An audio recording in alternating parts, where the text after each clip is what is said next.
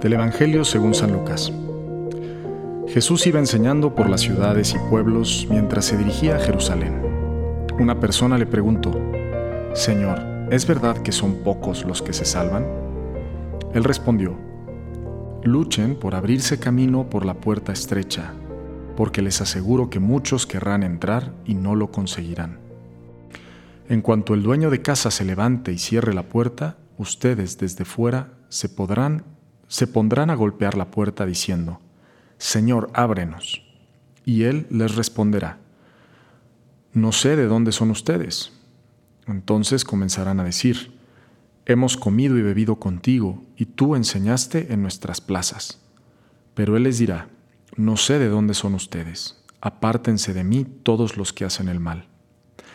Allí habrá llantos y rechinar de dientes, cuando vean a Abraham, a Isaac, a Jacob y a todos los profetas en el reino de Dios, y ustedes sean arrojados afuera. Y vendrán muchos de oriente y de occidente, del norte y del sur, a ocupar su lugar en el banquete del reino de Dios. Hay algunos que son los últimos y serán los primeros, y hay otros que son los primeros y serán los últimos. Bien, pues este es un pasaje bastante fuerte, ¿no? Porque em, nos recuerda que no por haber nacido en una familia católica o por haber nacido en una familia cristiana, eh, pues ya tenemos el pase automático al cielo, ¿no? Es muy fuerte aquí cuando Jesús claramente dice que estarán tocando a la puerta y le dirán, hemos comido y bebido contigo, ¿no? ¿Cuál es esa comida y bebida? Pues es, es, la mesa del Señor, es la Eucaristía, ¿no? Es la misa. Y a veces pensamos eso, como pues voy a misa todos los domingos, pues ya, con eso tengo el pase directo. Y evidentemente, pues es muy importante, muy, muy importante, pues eh, la Eucaristía, ¿no? Que es fuente y culmen de toda la vida cristiana, pero, pero em, lo más importante es ser verdaderamente cristiano. ¿no? Hace poco me pasó que estaba yo confesando en una misa y conocí a una persona que de hecho me, pues me, agradeció por este podcast. Em, y ella me preguntaba algo que, que me dejó pensando y es una pregunta muy buena. Me decía, ¿hasta qué punto llega la misericordia de Dios y hasta qué punto nosotros estamos llamados a, a, vivir como, como cristianos ¿no? en el mundo, porque el mundo pues, es muy hostil ¿no? y a veces estamos rodeados pues, de gente que, que, no comparte nuestra fe, que no le interesa, ¿no? es decir, acabamos siendo los mochos ¿no? a los ojos del mundo y el mundo como que no le gusta la mochería, ¿verdad?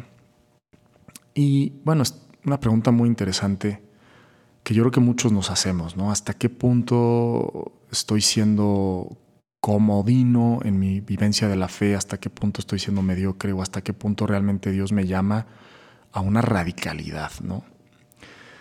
Y pues yo lo que le decía es que el cristianismo es una respuesta, es una respuesta de amor a Dios. Es una respuesta al amor que hemos recibido de una persona que es Jesucristo cuando uno se encuentra con Jesús y es consciente de quién es Jesucristo y de lo que ha hecho por mí, automáticamente brota en mi corazón un deseo de responder a ese amor.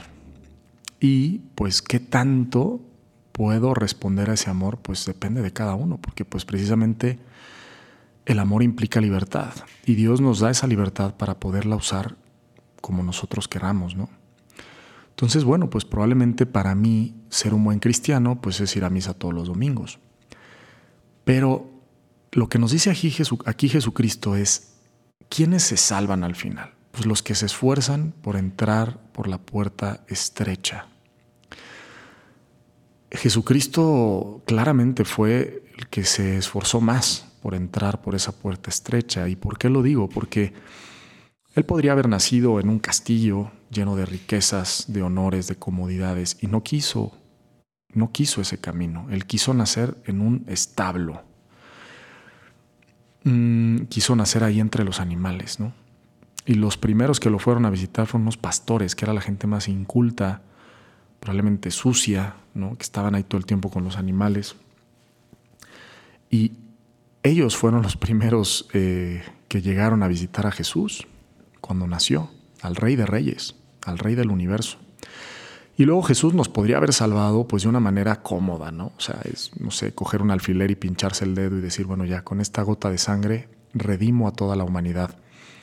Y por el poder que tiene Dios, Dios podría haber escogido cualquier forma de salvarnos. Y sin embargo, escogió el camino de la cruz, el camino de la traición, del desprecio, de la negación, del abandono, del rechazo, de la flagelación, de la burla, en fin, o sea, de la cruz, ¿no? Y, y sí se esforzó pues, por, por amarnos hasta el extremo, como dice el Evangelio de San Juan, ¿no? Él quiso amarnos radicalmente, quiso amarnos con todo su ser hasta dar la última gota de su sangre por nosotros. Y pues, ¿cómo quiero yo responder a Dios en mi vida? ¿no? ¿Qué tan cristiano quiero ser yo? Em, entonces, este Evangelio claramente nos, nos hace pensar en, esa respuesta, ¿no? A la que estamos llamados nosotros a, a darle a Jesucristo, esforzarnos por entrar por la puerta estrecha y que Jesús nos encuentre luchando. A mí me gusta mucho eh, me da mucha paz saber que soy pecador, que nunca dejaré de serlo porque soy eh, pues muy débil, pero que quiero luchar y que quiero vivir luchando, esforzándome por entrar por esa puerta estrecha, imitando a Jesucristo. Un verdadero discípulo del Maestro es aquel que quiere imitar a su Maestro. Un verdadero seguidor de Jesucristo es aquel que quiere imitarlo en todo. Y yo pues le decía a esta persona que es verdad, o sea, nosotros no, no podemos cambiar a los demás. No se trata de cambiar a los demás. Se trata de cambiarnos a nosotros mismos. Yo sí puedo ser más caritativo, yo sí puedo ser más humilde, yo sí puedo ser eh, más paciente, más pobre. Em, en fin, o sea, cada uno sabe en qué se puede asemejar más a su maestro y ojalá que Dios cuando nos llame, pues nos encuentre esforzándonos. Eso es lo importante, que nos encuentre esforzándonos por entrar por esa puerta estrecha. Y yo estoy seguro que para Jesús lo más importante es eso, es ver que nosotros le estamos tratando de seguir, le estamos tratando de imitar. Y, pedirle, ¿no? como decía San Ignacio Loyola, pues Señor, que te conozca tanto que no pueda dejar de amarte y que te ame tanto que no pueda dejar de seguirte o de imitarte. Bueno, pues que Dios los bendiga muchísimo, que esta reflexión les ayude, les invito a compartir este podcast con otras personas para que puedan conocer más a Jesús. Y pueden seguirme en Pablo Solís LC en Instagram, yo soy el Padre Pablo Solís. Y que Dios los bendiga. Buen día.